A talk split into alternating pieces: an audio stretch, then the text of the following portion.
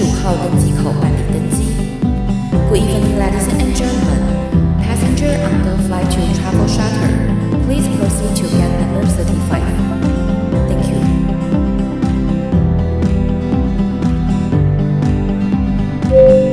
各位贵宾，我们即将起飞，请确实扣好系紧您的安全带。谢谢。Ladies and gentlemen, we are ready for takeoff. Please make sure that your seatbelt is fastened. Thank you.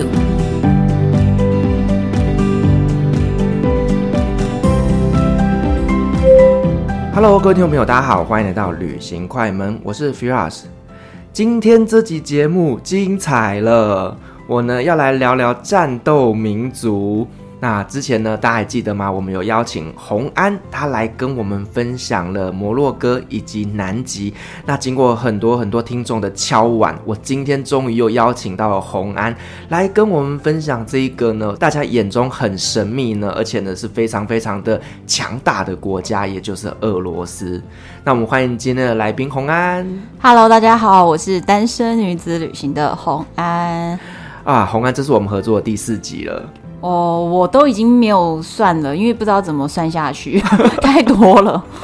而且我记得就是在你节目里面之前，Echo 还在那边比较，就是说，哎、欸，现在呢，几哪一些来宾是特别受欢迎的？对，所以我的节目应该还算表现的可以啦。你现在跟他就是激烈的竞争当中，他现在努力要抢回他的王位。好，所以呢，我们现在是单身女子旅行的，就是来宾前三名。对，是。好，那一样的啦。黄安其实他之前在我们呃旅行快门这边聊了三集，其实呢都非常非常的受欢迎。我前几天整理了，就是我的前十集破万下载的，红安就有两集，耶。所以我们可以预期的就是呢，这一集呢，红安又可以为我们带来很多新的流量。好，那我们今天要来聊的主题呢，就是俄罗斯战斗民族。对，战斗民族，因为大家想到俄罗斯就会想到就是熊啊，想到瓦嘎啦，想到普丁啊。没错，这些都是关键字啊！我交了个战斗民族男友啊，真的吗？他真的很会战斗吗？浓情似水，像巧克力一样哦。对，俄罗斯男人跟大家所想象的不一样。其实整个俄罗斯这个国家呀，我觉得大家对这个俄罗斯的成见实在是太大了。就是我们想到的就是战斗民族，然后脸总是很铁青的，然后很冷漠，对不对？其实我跟你讲不会，他们其实是非常温暖。但是为什么他们在路上啊看起来就是板着一张脸？我觉得有几个原因啊。一个原因是。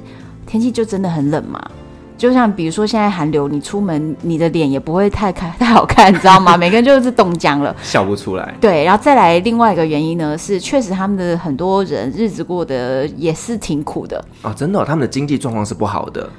嗯，从大概五六年前被美国经济制裁以后，他们原本呢。卢布对台币是一比一嘛，然后就在被美国经济制裁的过程中，突然半年，短短半年之间，他们就只跌到了台币的一半。哇塞！那你就知道，就是通货通货膨胀两倍的意思。那跟土耳其差不多呢，真的没有土耳其更惨。现在对那个数字是更严重的。那其实那日子过得不是很好，所以他们就常常就是不会有很柔和的表情。可是。我觉得最主要、最主要还是一个文化面的问题，就是他们有一句俚语叫做“没事就笑是傻瓜”。哦，所以你没事干嘛笑？你是傻的吗？所以就是他们不会在路上笑的。OK，就是呢，大家记得去俄罗斯玩的时候，如果你这样一直笑、一直笑，人家会觉得你是傻瓜。而且我跟你讲，你知道真的不能随便乱笑哦。之前就是台湾有一个行脚节目，他们要去拍俄罗斯，就就在海关的时候，海关人员在检查他护照。那通常你就是。呃，发呆一下，他看看你的脸，然后他就会处理完他的程序，你就可以拿着你的护照离开了。但是由于这个工作人员呢，不知道是为什么，他可能就是跟那个俄罗斯的战斗民族就笑了一下。接下来呢，这个人就觉得你干嘛笑？你心虚吗？你有什么问题吗？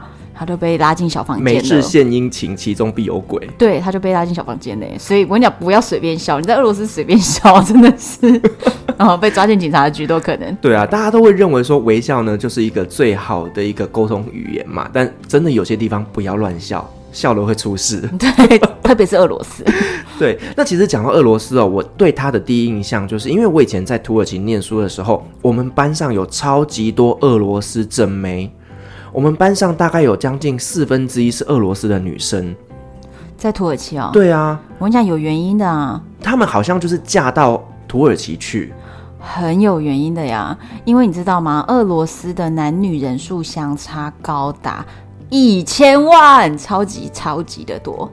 就是男生呢、啊、有六千八百万人，但是女生只有七千九百万人。所以、欸、我们台湾人口也才两千多万呢。对对，所以他们光差距就差了半个台湾的人数，所以女生硬生生多出了一千万，女生多出来哦。所以你知道这些女生呢怎么办呢？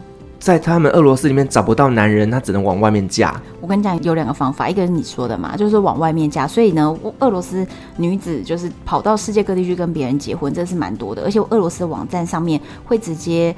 有这种就跟大家分析说，如果你要嫁外国男人，哪一个国家好呢？哪一个国家呢比较不好？退而求其次，我们才选谁？就是还有这些选项。然后说哦，哪一个国家的男生会有什么毛病？他们都做出了完整的统整，你就知道他们其实嫁到国外去的需求是很大的。还有一个数据分析这样子。对对对，那可是有另外一种，就是呢，他们直接呢在俄罗斯里面，两个女人就共用一个老公。啊，当然这个东西可能不是这么台面上，可是是怎么被发现的呢？因为俄罗斯有做做类似人口普查这样子的调查嘛，就在调查的时候就发现呢，宣称自己有俄罗斯老公的人和宣称自己有俄罗斯老婆的人，照理说应该要数字一样嘛，对不对？对，结果硬生生差了好几十万呢。所以你说，哎、欸，这个数字怎么出来的呢？就是有多了好几十万的女性说她有俄罗斯老公，但是没有这么多俄罗斯男人说他自己有老婆，所以就表示有就是差了，比如说差了三十万，那这就是有三十万的男人，他就养了两个家嘛，哦，也是不容易啊，难怪笑不出来。等一下，他们法律规定是一夫一妻制吗？对对对，可是他们就这样搞。但是我觉得这样子好啦，我觉得男人也是。要服要要照顾更多的女性，真的是莫名其妙。而且我跟你讲这件事情哦，我当时在就是跟那个俄罗斯男友安东交往的时候，我在俄罗斯两年的期间往返了非常多次啊。那其中大概有五个月是住在那里的，就是分开的五个月，因为我在那边有租了一栋苏联时期的那种房子。然后住在那种老房子里面，那当时也交了很多的俄罗斯朋友，在他整个生活圈里面，然后我就开始偷偷的做我的朋友圈普查，就就发现呢，哇，真的，我问他们说，听说有这样的事，然后有一个叫迪玛的男生就马上跟我说，哦，真的呀，我爸就有另一个家庭，在我爸突然就是车祸去世的时候，另外一个家庭的人就突然出现了，要来抢家产，对，要来抢家产，然后重点是对方家里呢。也是一个姐姐配一个弟弟，他们家也是一个姐姐配一个弟弟，嗯、然后那个姐姐的名字跟他们家姐姐的名字一样，这样才不会叫错。对，然后他们家弟弟的名字叫 Dima，然后跟他的名字也是一样，哎、欸，也蛮聪明的耶，很有病。我就说你这样子不会觉得很像进入一个很奇怪的那种很 drama 的那种电影吗？就是这种事情居然发生在自己身上，他就说对，怎么会有这种事？很很无奈这样。结果呢，我就问安东说：“真的这么多人都有两个家庭吗？”结果安东就跟我说：“可能真的很多吧，谁知道？”我说：“那你也你爸也有两个家庭吗？”因为安东的爸爸在他二十几岁就已经过世了，这样。然后当当然我就说：“那你爸有两个家庭吗？”我原本以为安东一定会回答：“哦，没有啦，我爸没有。”这样，我以为他会辩解我，就没想到安东就说：“嗯。”没有人知道他把这个秘密带进了坟墓。我说：“ 你为什么这样说？就是你不听你爸爸讲一点好话。”他就说：“因为有一个故事。” OK，真有一个故事，就是呢，他们住住在一个非常小的小村庄。那这个村庄在莫斯科南部有一个军事大城叫图拉，然后再往南就是一百多公里的一个小村庄。整个村庄只有一个学校。因为这个国小，他妈妈在里面当老师，所以全村的孩子他妈妈都教过嘛。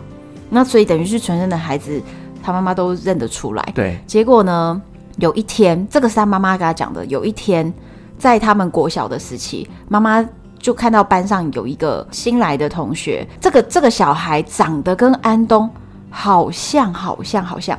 可是安东长得很像爸爸。安东跟他爸爸就是翻版，因为我看过他爸年前照片，结果这个小孩长得很像安东，所以这妈妈就觉得，为什么这个孩子长得跟我家的儿子长得这么这么这么像呢？真的是很奇怪。他就去看他的学籍资料。那俄罗斯有个传统啊，是他们在取名的时候，像安东的名字就是自己的名叫安东，然后他的爸爸的姓就是 family name 叫做 Fyodorov。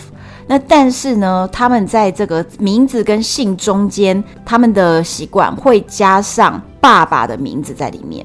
哦，那像安东的爸爸叫 Alexander，那亚历山大嘛，那安东的中间名就是亚历山大的儿子。好，直翻就是会这样做，所以叫做什么叫 Alexander Rich，就是亚历山大的儿子。那如果女儿的话，那个字尾会不一样。那所以安东的全名就叫做。安东 Alexander Rich Philodov 那所以你从中间名是不是就知道他的爸爸叫什么名字嘛？对。结果他妈妈就去翻这个孩子的学籍资料，发现这个小孩的中间名也叫 Alexander Rich。哎呀，是不是很奇怪？是有蹊跷，是有鬼。对，可是可是 Alexander 这个名字在俄罗斯又是非常的菜奇啊，没有，就是又不是一个非常特别的，所以。像安东的好朋友的爸爸也叫 Alexander，所以他们有好几个人的爸爸都叫 Alexander，所以这好几个朋友他们的中间名都叫 Alexander Rich。那通常中间名平常不太不太用啦，但是就是这个名字太普通了，所以他妈妈就觉得是有蹊跷，就回家问他爸。我想你知道啦，这个剧情一定是死都不会认嘛？怎么可能承认呢？对啊，所以就不知道啊。然后他妈妈就一直觉得这件事情就是很奇怪。然后后来他爸爸就是就就过世了。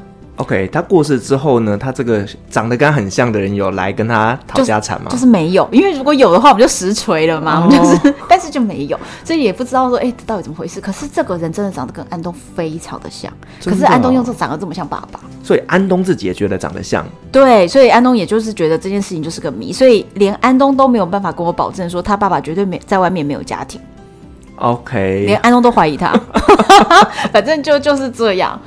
那我跟你讲，我这既然都聊到这，我就告诉你说，我不是说安东的爸爸过世了，然后刚刚我说那个迪玛的爸爸也过世了，对不对？嗯、你有没有发现啊？就是大家的爸爸都过世了，哎、欸，而且都是那种很年轻的时候他们就过世了，对，就大概四十岁就就走了这样子。哦、好，然后我就有问啊，因为其实我那时候有查到另外一个资料，就是人家说俄罗斯人都没有爸爸。俄罗斯人都没有爸爸，那他们怎么蹦出来的？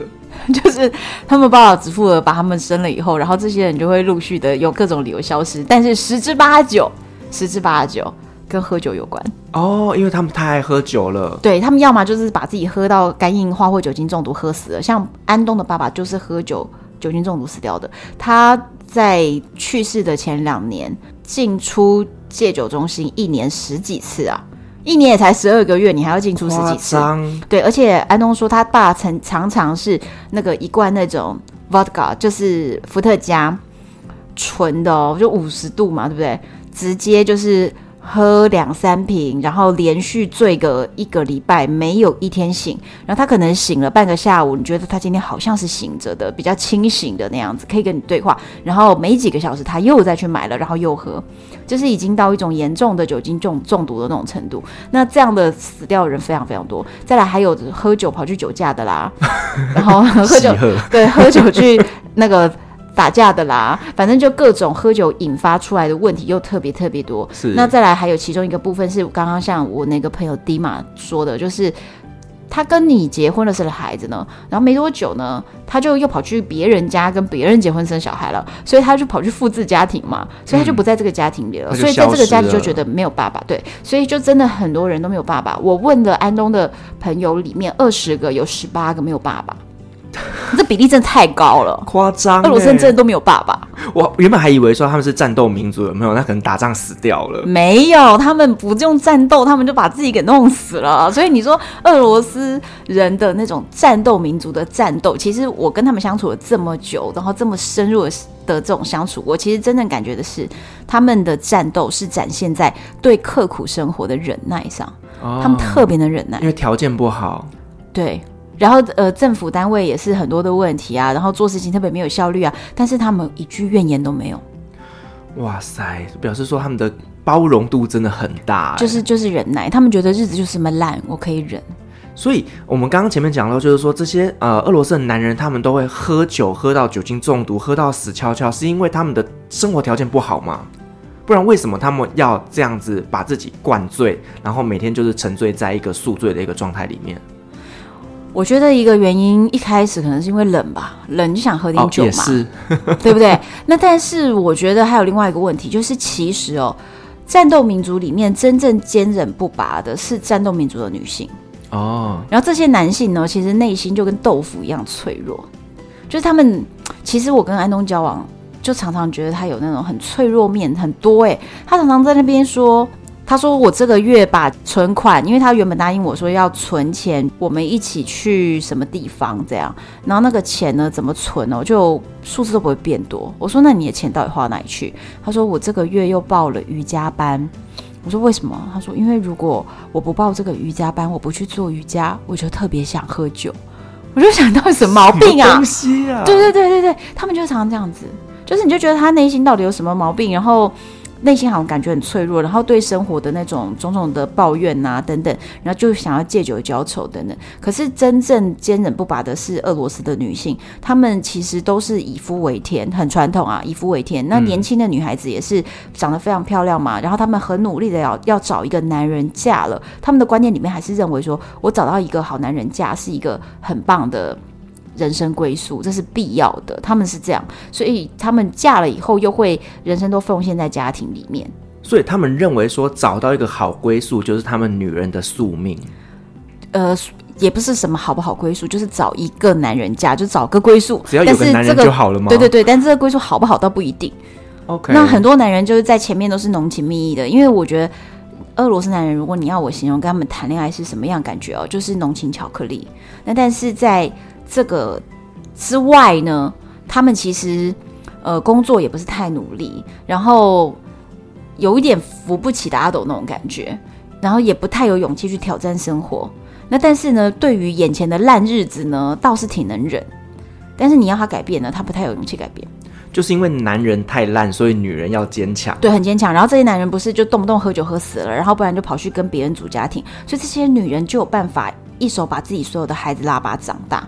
所以这些女人就坚韧不拔。哇塞，respect，真的 真的，对，哇塞！而且我因为我曾经在呃土耳其那边看到，真的很多俄罗斯的女生是嫁到土耳其去，所以我有问了他们，就是他们其实是非常希望能够嫁到欧洲去的。但如果说呢没有办法在欧洲找到好老公，他们就退而求其次来选一个土耳其的老公。那以他们的 priority 来讲的话，嗯，就是那个排行榜有没有？通常他们首选第一名是哪些国家？当然是欧洲啊！他们就觉得嫁到欧盟去比较比较上流吧。因为我跟你讲，这个其实是有历史缘故的啦。就是其实，在那个俄国的帝制的那个时代，就是还有沙皇的时代，他们在圣彼得堡呢。你如果有去玩过，你就会知道，整个圣彼得堡里面的皇宫全部都非常非常非常的欧式，而且他们是讲法文的，官方语言是法文哦。在那个时候，沙皇时期，因为他们认为呢自己是欧洲人，然后觉得这样子呢比较高级，所以他们的皇室是讲法文。那真正什么人讲俄俄文呢？平民百姓的老百姓就是农民工嘛，所以这些。俄罗斯人为什么这么能忍耐呢？我也跟俄罗斯的专家聊过这个问题，他说，因为他们都是农民工的后代哦，因为他们生活就是这样子，就是、就是很能够忍，或者是他们就是传统啊阶级里面，他们就是从小承袭着，就是对什么事情就是忍耐。嗯哼哼，嗯，那你也说你前前后后去了俄罗斯大概五六次嘛？嗯，那我们可以来稍微聊一下，就是说你第一次进入俄罗斯是用什么样的方式进去的？我第一次去的时候其实很特别，那个时候是我在走那个欧亚非的陆路的大众走，所以我从北京搭了。西西伯利亚铁路的支线，然后从蒙古这边切进去，然后到贝加尔湖，再往西。那我一直到莫斯科，就是等于是西伯利亚铁路的西部终点。但是我又再搭了一段往北到那个圣彼得堡，所以我是这样的一个旅程。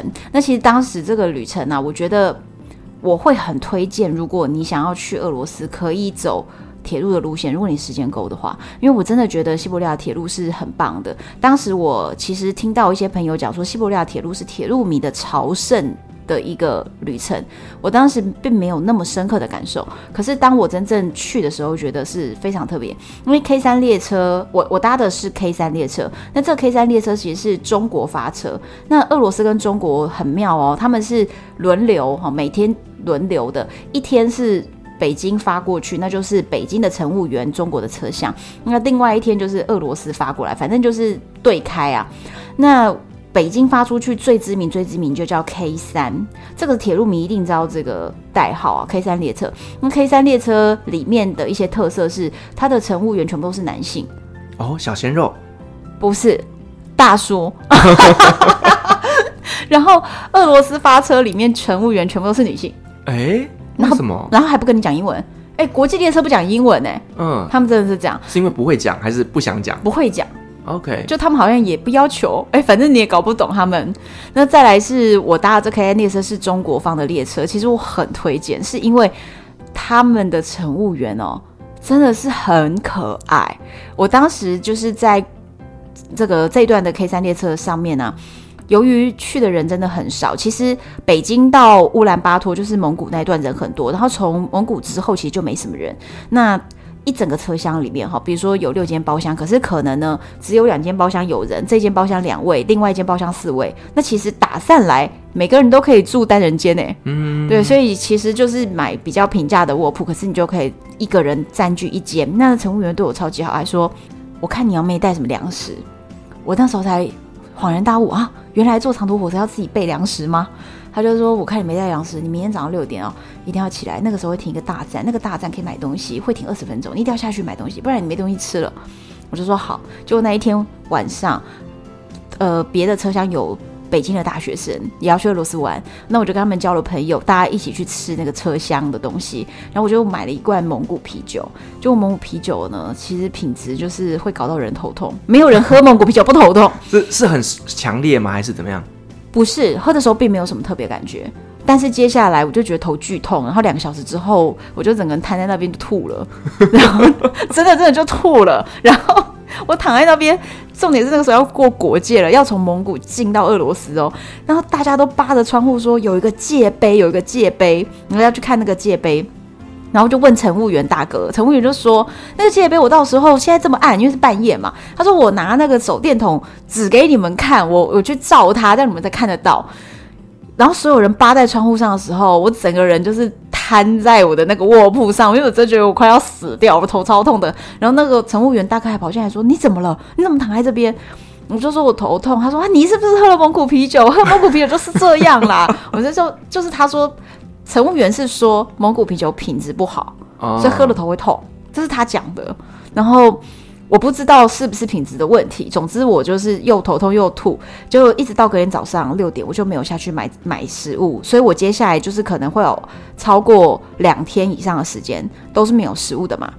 就到了中午哦，乘务员就来敲我的门说：“哎呀，妹妹啊，我看你没有买东西，我给你做一碗泡面怎么样？”我今天中午吃泡面，你要不要吃啊？我就说真的吗？他说我给你加个蛋，然后接着他就去 K 三列车上面的碳的那个灶，就是他们上面的热水什么都是用烧炭的哦，这个真的太酷了。他就用那个烧炭的那个东西帮我煮，然后煮了泡面之后，还拿了一包榨菜，说你要不要加点榨菜？你说是不是真的很温暖？我就觉得哇，好棒哦，就是。我后来跟这个乘务员大哥还非常好的，就是一直联系到今年，我们都还有在微信上面联络。嗯嗯嗯，这已经多少年了？然后 K 三列车的列车长，如果你有加入 K 三列车的微信群或 QQ 群，列车长他就会说你搭哪一班车的第几节车厢车号，你告诉我。就是只要你是群友，他就会要你告诉他。接下来他们就会来给你煮水饺啦。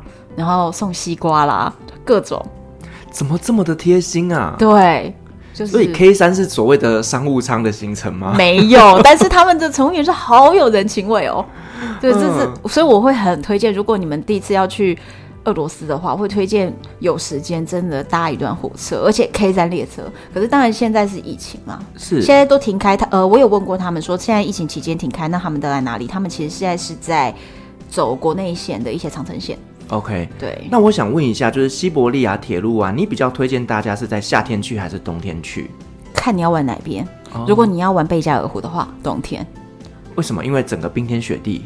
我跟你讲，呃，整个俄罗斯。通常会推荐夏天去，因为俄罗斯很北边，就是纬纬度比较高，所以如果你冬天去的话，真的很冷。冬天去的话是零下三十度，哇，你真的会冷死，真的真的，所以一般人是受不了的。那它比较舒服的季节是就是夏天，然后再来是它的夏天其实真的很短哦，就是七月跟八月这两个月，八月三十到九月一号会一日进入秋天。九月瞬间你就睡一觉起来就就秋天了，嗯、而且瞬间起床以后，那个风的温度就低了十五度这样子。哇塞！然后突然叶子就转黄了，就是一系之间的那种。因为我之前就真的就住在那边嘛，所以夏天变到秋天是一系之间变的。那那个夏天哦是真的很热，就是你想说它纬度那么高，它它还是爆热，但是秋天就是有点凉这样。嗯、那呃，通常会推荐这个，因为冬天才太冷。可是贝加尔湖为什么我还是说要冬天去？是因为贝加尔湖的冬天啊，非常非常的的美，有蓝冰，而蓝冰要二月，OK，就是要等它那个冰结的够够扎实了，对。然后它是蓝冰，贝加尔湖蓝冰是非常非常知名景点。可是呢，我当时啊经过贝加尔湖的时候，其实是夏天。那我就要跟大家分享了，你知道中国有一些歌是在写贝加尔湖。哦，哎、欸，你知道贝加尔湖其实就是苏武牧羊的那个北海？我知道，我知道。对，然后其实就有一些歌在讲贝加尔湖。嗯，那那个歌就写的好像贝加尔湖很美很美这样。但是我就上网查过贝加尔湖，我跟你讲，网络上的照片就是十张有九张都丑，真的很丑。你就觉得这个湖到底有什么差别？就是这个湖就是跟一个大水潭嘛，那到底有什么差别？你不觉得它好看？我觉得后来我理解到啊，因为天气不好啊。哦，贝加尔湖它那个地地方哦，你大概平均去三次，有两天在下雨啊。是因为它的地形的关系吗？对，就是会下雨。那所以它那个地方哦，天气就是不太好。那既然天气不好，拍起来就是阴阴的、灰灰的，就不好看。可是我呢，第一次经过的时候，是从火车要先到那个里斯特维扬卡，就是到旁边的城市。那我就先经过贝加尔湖了。我当时看的时候是大晴天。它那个美是很难形容的，我觉得它那种美是一种一种气质，就是它旁边有很多的小碎花，小碎花在草上面，然后晴天把这个天上的云映照在这个湖面上，你就会觉得天哪，这里真的好美哦，有一种你仿佛在瑞士，你知道吗？嗯，就是很有气质的一种美，我就会觉得不是。夸张的什么雪山头啊、大山大水啊，不是那一种，但是是很美的。结果没想到，隔一天我从那个城市再坐一段折返的车，坐回这个贝加尔湖旁边的时候，狂风暴雨。对，所以我真正看到它的美，也就是火车开过去的那几分钟。OK，就是你后来又回来的时候，就遇到狂风暴雨，整个天气就不好了。真的就是狂风暴雨，就是台台风那个等级，哎，夸张了。对对对，真的，然后又冷。对，所以其实贝加尔湖的话，我觉得夏天去实在太容易，太容易赌输了。就是你可能就赌不到晴天的话，你其实去到那边就是狂风暴雨。所以，呃，冬天的话，蓝冰是一定有的。嗯哼，冬天是绝对好看。所以我觉得，如果推荐贝加尔湖的话，我是推荐冬天去。OK，那像我们在安排这样的一个行程，所以可以就是在西伯利亚铁路，然后到贝加尔湖那边，我们就停下来，然后可能在当地住个一天两天，对，然后再离开。可以，可以，就是通常是这样子，就是哪一个城市停下来再玩，然后呃，通常啦，跨国铁路段哈，这就是这个铁火车票怎么买呢？是分开买的，就是我先买了从蒙古的乌兰巴托直接买到。贝加尔湖旁边那个城市，直接买这一段，那这一段是跨国，它就特别贵，就是光这一段就要，就是可能快要万元，类似这样。可是接下来你在里面，你就是买普通当地人的这种火车，那就会很便宜。那我当时去到那边的时候，其实我觉得贝加尔湖周边有一个很特别的东西，很特别的点，就是因为它其实是整个想要走西伯利亚铁路的人，有很多人从东边要往西边，很多人往西边去往东，就是一个交汇点。对，所以在这里你就会得到很多双向的资讯。那我自己从蒙古玩过去，所以那些即将要去蒙古的人，我又可以用很多资讯跟他们交换。那大家在青年旅馆里面，我当时住了一个很有趣的青年旅馆，是它是一个环保的青年旅馆，没有网路的，所以 所有人啊，真的就只能在这个青年旅馆里面聊天，认真的交流，对，他就不会滑手机，对，没有没有办法聊我滑手机。可是也因为这样，就认识很多人，我认识到那种。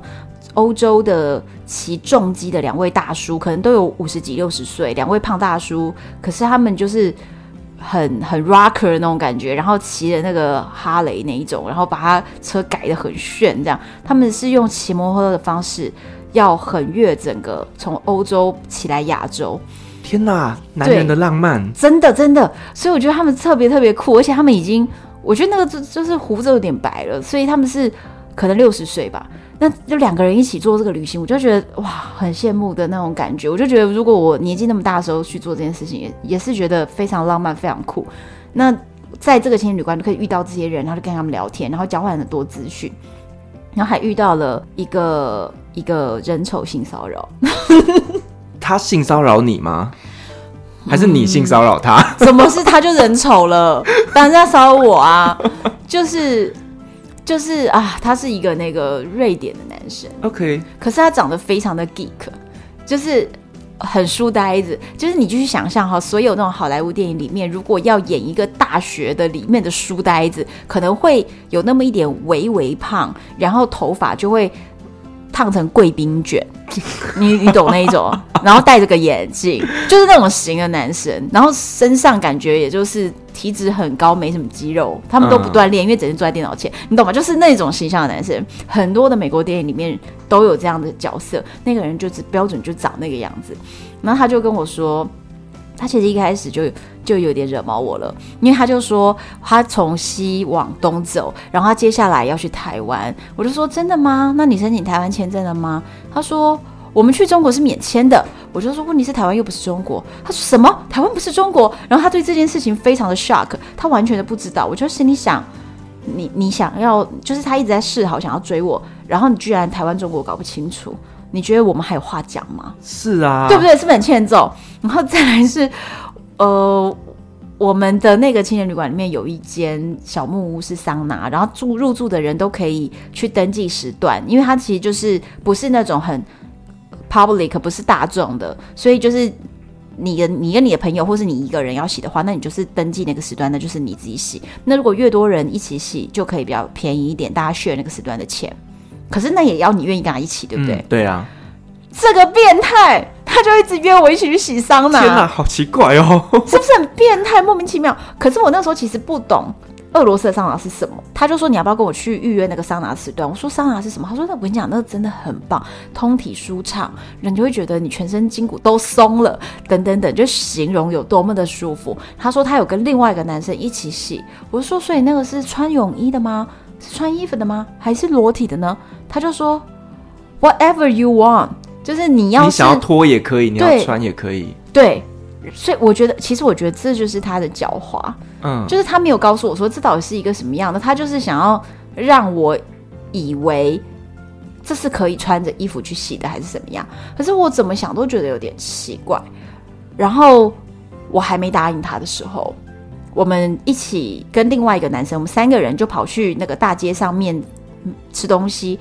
回来以后啊，我就觉得他越来越怪，我想要躲回我的那个床位。我那时候其实。一个青年旅馆床位，这样，就我要躲回我的床位的时候，他就跑进来了。因为那间也不是我私人的房间，就是一个床位的房间。那他进来当然没有问题嘛。就他进来以后，他就说：“刚刚下去走了这么多路，你脚会不会酸？”然后就瞬间把我的脚拉过去，然后开始帮我捏脚。哎，靠，变态，是不是很恶心？我就觉得。干嘛碰我？所以我就马上把我的脚抽回来，我就马上说 no，然后就把脚抽回来，我就说我现在头很痛，我要睡觉。然后他我就说你可以出去吗？我现在要睡觉了，我现在头很痛，我要睡觉。后来他比如说隔两个小时还跑进来说你要起来了吗？什么什么？就是我觉得。其实我跟你讲，我只能说这东西真的就是人帅真好，人丑性骚扰。因为你想想看，我在那个古巴的海上认识 Kenny，也是几秒之中哦，他就他就要亲我呀什么的。可是我就觉得没有那么排斥，对，没有那么讨厌嘛。那没办法，Kenny 就长得帅啊，就是古巴乔治克隆尼啊。那今天他就是一个 geek。反正我觉得不只是不只是说五官帅不帅问题啦，很多时候是一个磁场，一个感觉。那我觉得其实一开始我们大家在还不认识的情况下，就直接约你要去洗桑拿，我觉得这个真的是太夸张了。而且他很不正派嘛，他就想要骗我说那是可以穿衣服去的。对，就是我觉得如果说慢慢来，我们可能先认识，然后呢，可能呃互相有好感，然后再更进一步的来谈，我觉得那个感觉是舒服一点，而不是说一开始我就要对你干嘛，而且还还，还摸你的脚。我觉得这个真的是太太恶心了。哎，然后后来我是跟另外两个可能是瑞典的女生吧，她们两个就是正要从我们的主要的这一栋走院子要去那一栋的时候，她们正要出门哦，然后两个手要拿着浴巾，我就冲过去说：“你们在干嘛？”她就说：“我们要去那个桑拿呀。”我说：“桑拿是什么意思啊？你们知道吗？俄罗斯桑拿是怎么样？因为以他们那种从西边来的人，他们已经玩完了整个俄罗斯，已经要即将。从贝加尔湖这边离开了，那对我来说我才刚进来，对，所以他们可能知道是什么，我就问他们，他们就说桑拿就是可以怎样怎样怎样，我说所以是会穿衣服或脱衣服，他就说一般是会只穿一个内裤，但是当然你要穿着衣服什么当然也是可以，那你们你要一起洗吗？这两个瑞典女生就约我哎、欸，然后因为我那个时候才就是刚进去的前两天嘛，我就对于这个俄罗斯的桑拿特别感兴趣，我就想着。两个瑞典的白人美女要约我一起裸体洗桑拿，我认为我怎么样都不亏，我就说好，等我拿毛巾。然后我说这样我们就可以三个人 share 这个钱。他说对啊，这样比较划算。然后我就马上就跟他们 share 钱，然后带着毛巾就冲进去跟两个瑞典美女一起裸体洗桑拿。所以我很好奇，就是他那个俄罗斯的桑拿，他跟我认识的芬兰桑拿有什么不一样？还是其实是一样的概念。我跟你讲，其实你知道芬兰跟俄罗斯是同一种人，你知道吗？他们都是斯拉夫民族哦。其实他们是同一种人，所以其实这个东西是很接近。是是，但是俄罗斯的桑拿，它的这个三温暖有一个特色啊，就是他们会一把那个树叶，然后你在里面就是很热很热的时候，不都喷汗了嘛，他拿那个树叶。敲自己的身体，敲你的背啊什么的，他们觉得这个植物是有很好的精华，然后就可以在你这个毛孔打开的时候，就是等于是帮你把这个很排毒，对，临接近大自然之类的啦。然后再来是他们还有另外一个很特色，会戴一顶羊毛毡编织的帽子戴在头上。就你要想哦，三温暖里面多热啊，你还要戴帽子哎，就是 闷死了，很热很热。我觉得他们好像是刻意要。把头上闷出汗，滴汗，对，可能是这样。然后再来是这种时候，就是也是不要吹到风，因为你的那个头的毛孔打开，如果你吹到风，这是超容易头痛的。对，这个我们中医的说法嘛，哈。那但是他们就是会戴那个帽子，所以是戴着那个帽子，还要拿树叶打自己的身体，你不觉得很好笑？这整天听起来非常，我觉得那个画面真的还蛮荒唐的。对对对对对对。然后我还问那两个女生这是怎么样，他们就说就是这样子啊。然后他们就互相拿叶子打对方的背，反正听起来非常的可笑。可是那也就是我人生第一次俄罗斯桑拿的经验。那其他的细节其实就跟普通桑拿也差不多，就是会有热水，然后你会接一桶热水，一桶冰水，然后在里面会有。蒸汽嘛，所以你就觉得很热很热很热。可是很热的时候，你就冲冰水，类似这样。因为我在芬兰洗这个桑拿的时候啊，他们告诉我，就是说这个桑拿你把自己能弄得全身都是汗的时候，就是要打开门冲出去，外面冰天雪地降温。我就觉得说不会感冒吗？哎、欸，可是我跟你讲，芬兰他们真的都是这样子裸体啊、哦。对，他们的桑拿房啊，就是一个门是是接着你的房间的，另外一个门是对着外面的，所以你进来洗完之后，然后全身都开始冒汗，然后就是打开那个正门出去外面。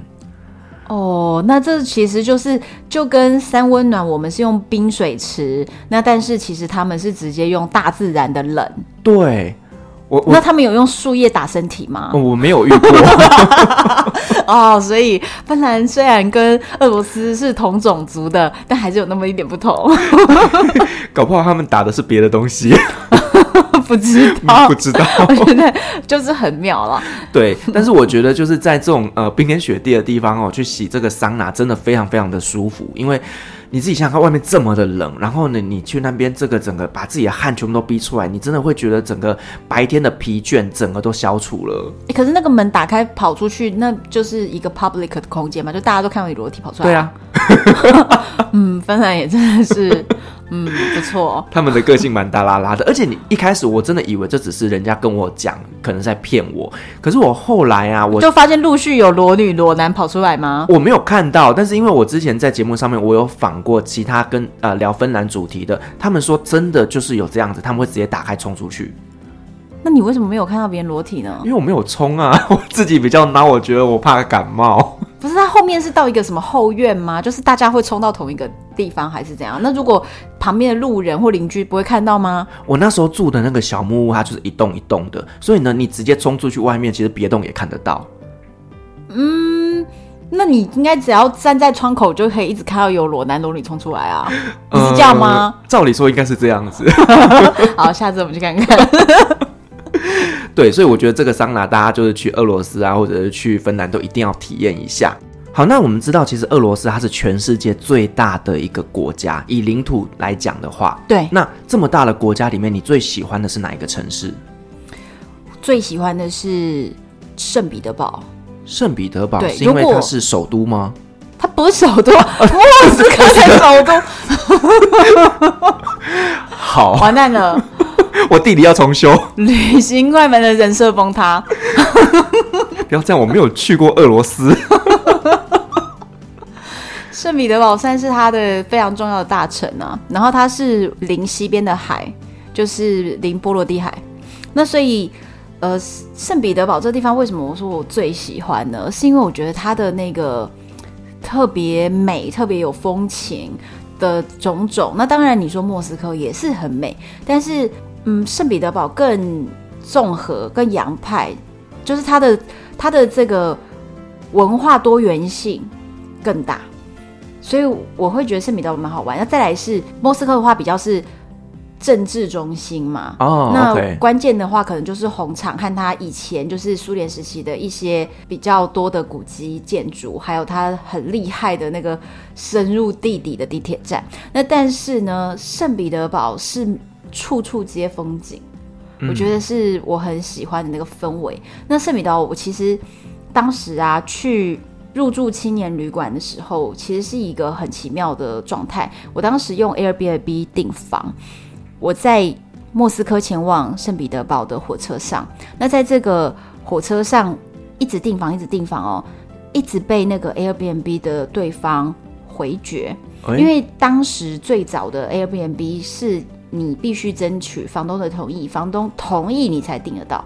他如果拒绝你就订不到，所以并不是你按下订房就有订哦。所以我一直都被拒绝，我后来觉得很苦恼。可是我剩下几个小时就要抵达了，怎么办呢？我就决定我不要用英文写那个 request，我要用俄文，我就用 Google 翻译把我的那个文情并茂的请求信翻成俄文，然后贴上去。当然翻了对不对？我不知道，但是就贴了，管他的。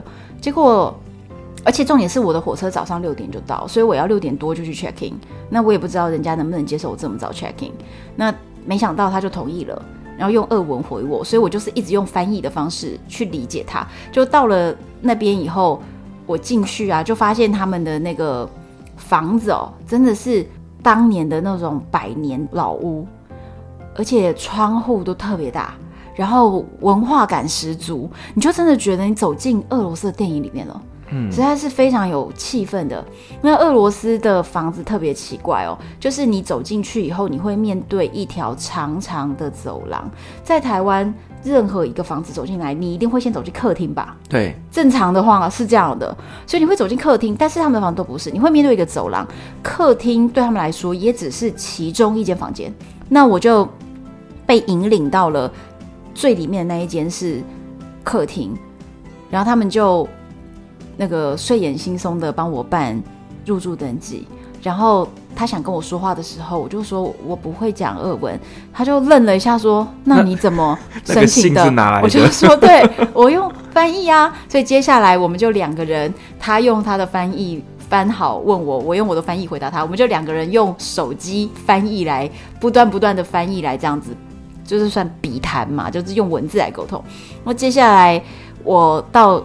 隔天早上，我才发现全青年旅馆全都是俄国人啊，没有其他外国人，没有一个外国人。我不，我其实不明白耶。那所以这些旅行的人在圣彼得堡都走到哪里去了呢？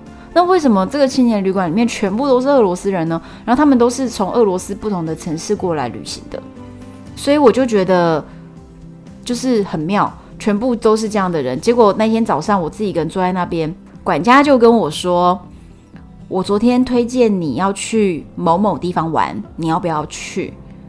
我说：“哦，好啊。”因为他就一直跟我说这个地方必去必去。我说：“说好啊。”接着我就说：“那我再查查怎么去。”他说：“现在坐在餐桌上的这十几个人，他们今天都要去，你就跟他们去。”我说：“啊，这样好吗？”因为我觉得我可能会成为别人的负担。因为我就是一个语言都不能沟通的人，你连想跟我聊天都没有办法聊，那大家就要一直用网络。我觉得他们会不会觉得挺扫兴的？我就说他们会不会不愿意？他说不会，他们所有人坐在这里就是在等你，他们要带你去。哦，这么热情。对，所以我就跟你说，俄罗斯人真的很温暖。他们就所有的人要带我去，接着去了以后，我才发现哦，这个路途其实是非常复杂，因为即便在圣彼得堡，这已经是他们最大城了，可是呢。没有英文的路标，公车上面也没有英文的标示，什么东西都是俄文的。所以如果你看不懂俄文，你根本就是你连要现场查资料都有很大的困难。而且他们路上的人其实是不太会讲英文，嗯，所以就是各种各种的困难。呃，他们就带着我去，然后又转了三四班车，还搭了火车，哎，所以在这整个过程中，我就觉得，如果是我自己来的话，我可能到的时候都下午了。但是他们就是照顾我，然后中间也体验到俄罗斯人的大男人主义。哦，这中间所有车子买票的钱哦，他们都自己出钱，不让我出。哎，我的车票钱呢，他们都帮我出了。你看俄罗斯人真的非常非常的贴心哎。嗯，很大男人呢。但是我觉得今天如果是我哈，我可能去去。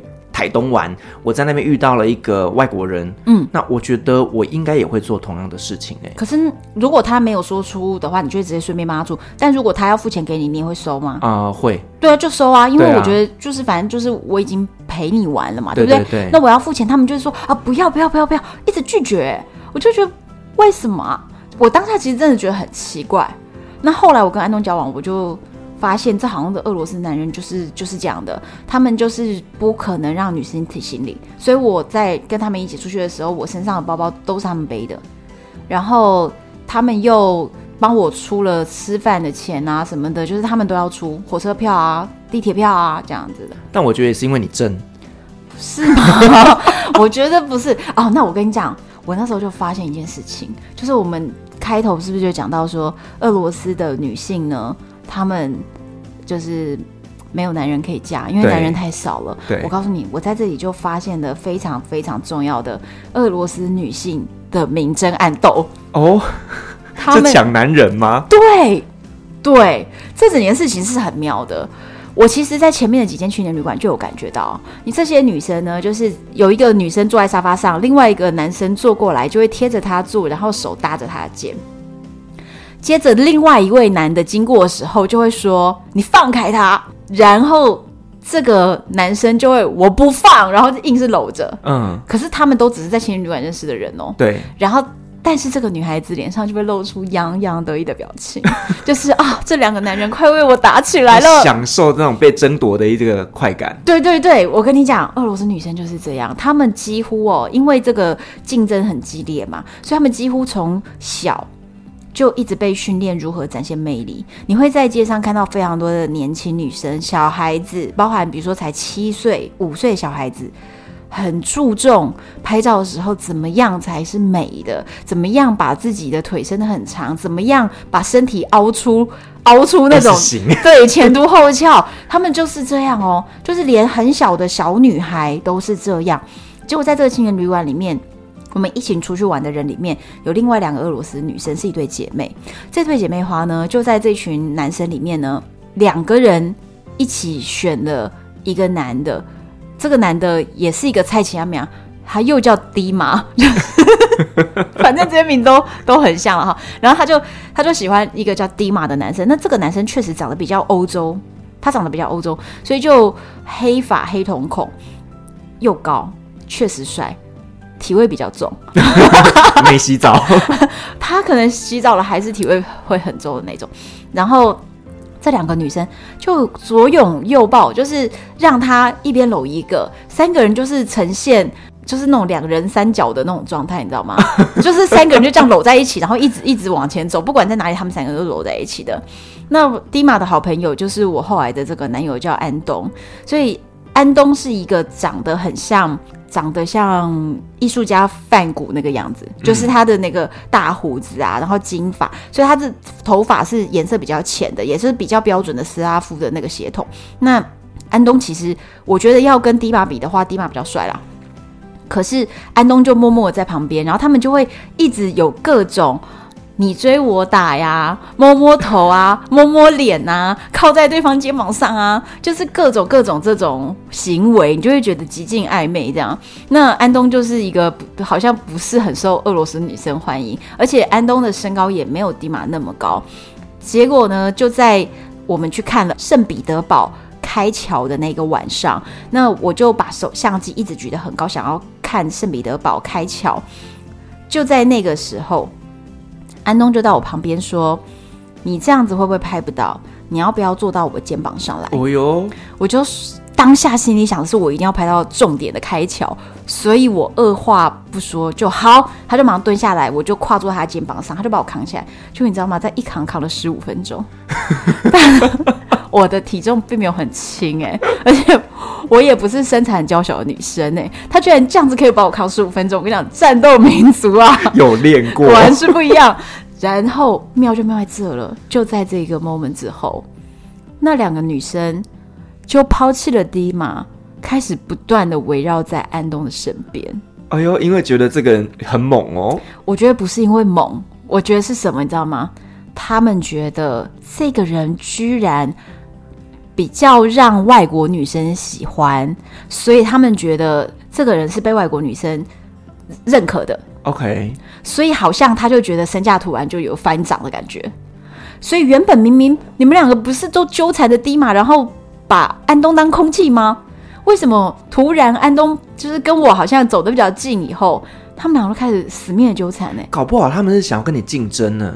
就是就是哦，就是就见不得你好啦，就是有人抢的比较香嘛，对，他们就是这样子。哎，这些女人，然后就各种哦，各种。我告诉你，如果你去到那边，应该也是会是很夯的，因为他们就是对于外国男人，他们都觉得哦是个机会，然后他们真的是你会感感受到这种都有两三个女生围绕在你身边的各种，就是哇，他们好竞争哦，真的好竞争，而且明显明显的感觉到他们是抢着献殷勤。哇塞！我觉得单身男子应该要去那边旅行。我觉得应该要，应该要，因为他们很缺，他们特别缺。我们以后就开个相亲团。你要跟他说，我不喝酒，不打老婆。为什么？因为他们就是很爱喝酒啊。OK。然后喝酒以后就是各种莫名其妙的。所以在那边不喝酒的男生比较受欢迎。那当然啊。哦。对不对？不喝酒不是这超超级加分呢？因为喝酒的男人都不见了呀。哦，他死光了。对啊，所以。你就说我不喝酒，你光是你说你不喝酒，哇，大加分，真的，真的，真的，真的，这这个市场是不错的，所以值得去。所以我觉得这个事情真的是非常妙啊！就是原本安东是没有人要的，这可是后来就这样，而且后来当我离开以后，然后安东又一直跟我保持联系，然后我就决定回去跟安东谈恋爱。所以我就从东欧办了签证，再回去俄罗斯的时候呢。哇！我们当时青年旅馆的所有人哦，全部就在那个 VK 上面传开了。VK 什么？VK 就是俄文版的 Facebook。OK，不同的老板，但是这两个网站八十七分像，整个操作模式也都是类似的，非常像。但是可能 VK 更厉害一点，啊，VK 还有 YouTube 和那个 KKBOX 的功能，功能比较多。对对对对对对，功能比较厉害这样子。但是已经被收归国有了，反正就是其他就是其他的故事了。那但是。当时他们就全部都在 VK 上面传开，说：“哎、欸，你居然回来了！”他们就说：“哎、欸，现在在哪里？”安东就说：“哎、欸，你在我家。”然后那两个女生，哈，多么争风吃醋，差点没有杀到图拉来耶！真的假的？对，就是他们。可是他们后来没有跟迪玛在一起吗？他们就是瞬间就是不甩迪玛了，然后一直搂着安东啊。OK，我跟你讲，我提供你照片，我提供你他们两个就死命的搂着安东的照片。他们两个正吗？嗯，就我觉得以俄罗斯很多那种很漂亮的女生来说的话，她们就没有很正。可是当然就是一个外国女生的样子。但是我所说的就是，你知道那个俄罗斯就有分哈，比较南部或者是到乌克兰这边南部一点的会比较美，比如说瑞莎啊，对对对，我就是真的那个眼睛好像洋娃娃这样。那北部一点的长相会比较硬，比较刚硬一点。所以他们长得其实跟芬兰人就是同一个血统，所以长得有点像。所以我我说的这两个俄罗斯女生也都是比较刚硬一点的，就是你会觉得她线条上面来讲，嗯，一点点吧。就但是但是反正就是俄罗斯女孩吧。我我觉得台湾人还是可以挑战看看，因为是不错的。对对对，但是真的要柔美的话，瑞莎那种在乌克兰呢、啊。嗯嗯，对。所以其实后来安东就选择了你嘛。对。那他们。就有后来继续在纠缠安东吗？一小段时间吧，嗯，就一直说要见面，要干嘛干嘛的，然后后来安东就拒绝他们了。可是重点，我跟你讲，这个女子之间的竞争，后来又来了一记回马枪，哦，升级了。哎，我跟你讲，就是呢。我跟安东后来两年后分手的原因是什么？当然有很多原因是，比如说远距离啦，然后两个人找不到共同生活的第三地啊，等等，有这种问题嘛。可是真正最后一根稻草是，安东在路上遇到了他四年前分手的前女友。哎呦，而这个前女友呢？在 VK 上面看到了我跟安东非常非常多，我们在这两年内到处去玩呐、啊、旅行啊。这个前女友就回来跟安东然后复合，两个人就就是复合，到现在也结婚了。前女友的复仇，我跟你讲，我老实说，他前女友一开始为什么会跟他分开？他可能就觉得安东没什么嘛。那为什么现在又愿意复合？因为他交了一个外国女朋友。对，恐惊了。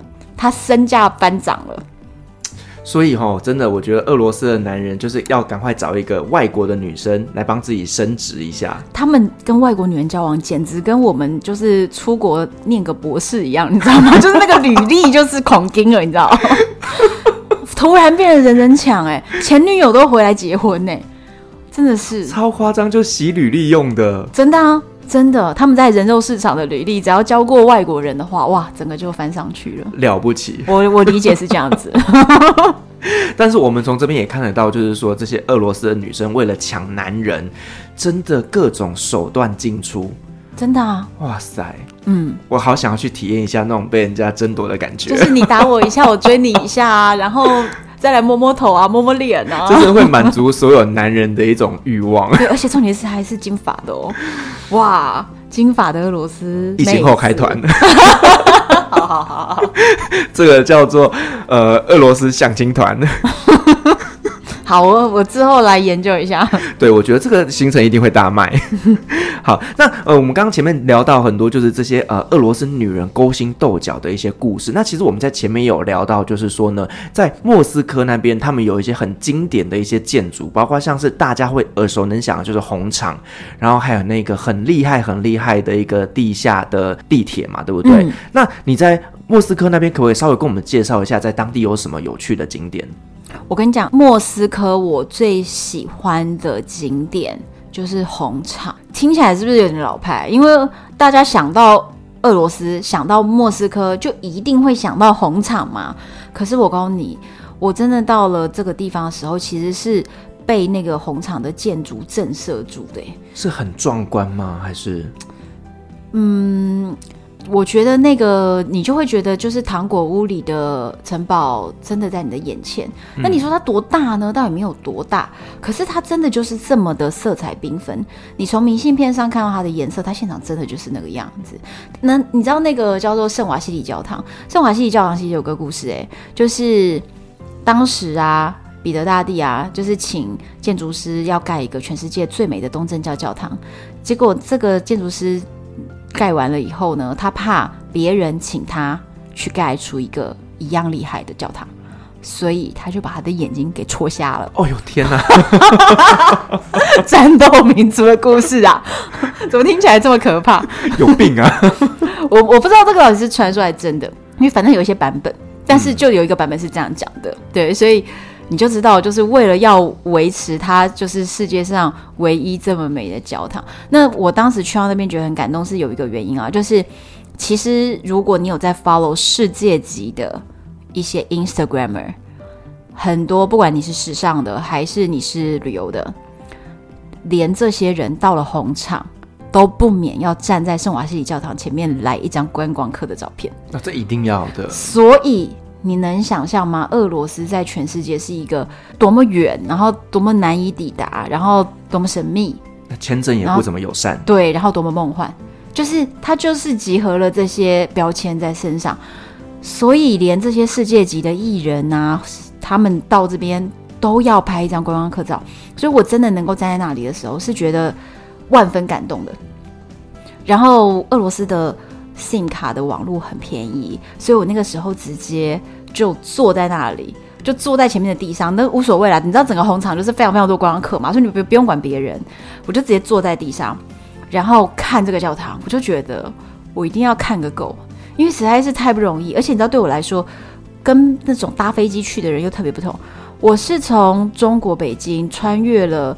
蒙古，然后再穿越了整个俄罗斯，才到达这里。就是这段路实在太辛苦，太辛苦了。就是经历了这么这么多，走到了这边，所以我那个当下实在是太感动，太感动。然后坐在那边的时候，我就决定我要拿出手机来跟一些重要的朋友和家人。分享，我现在就是在红场前面，然后我就每个人打电话过去，我就会说视讯视讯，他们就说干嘛呀？然后就开视讯，一开，每个人都会惊呼：“啊，你后面的是什么？”这样子，因为实在是太梦幻了，真的是非常感动。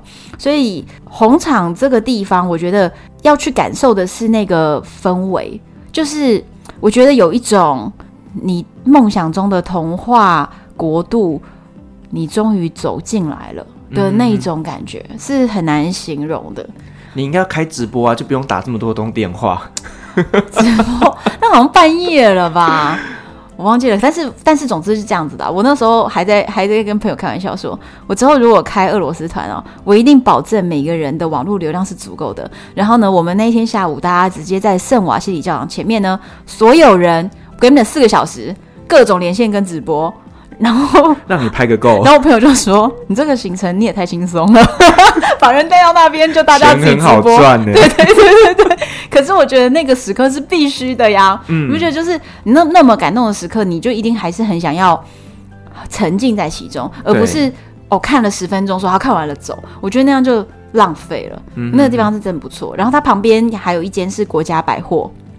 国家级的百货公司，我告诉你，那才是真正的贵妇百货哦。那是我全世界看过最奢华的百货。所以贝拉维塔就逊掉了。贝拉维塔不能比啊，当然不能比啊。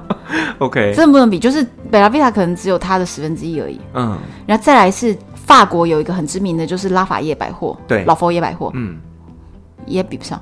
真的假的？所以它是很大吗？这不是大问题，我告诉你，它就是每一个细节都。都奢华的每个细节，那你说里面的店都很贵吗？倒也没有，对，也也有一些很便宜的餐厅，我也在里面吃了几餐，就是觉得好划算哦，我就在里面吃东西这样。所以其实我觉得它的那个真正让贵气的展现是在一个细节上哦，就是那一年我夏天去的时候啊，他们正在做夏季的那种特卖嘛，等于是有点像周年庆的概念，那他们就会做一些特殊的布置，它的布置是什么？在整个百货的周围摆了大概宽度，就是摆了一个花带的围绕。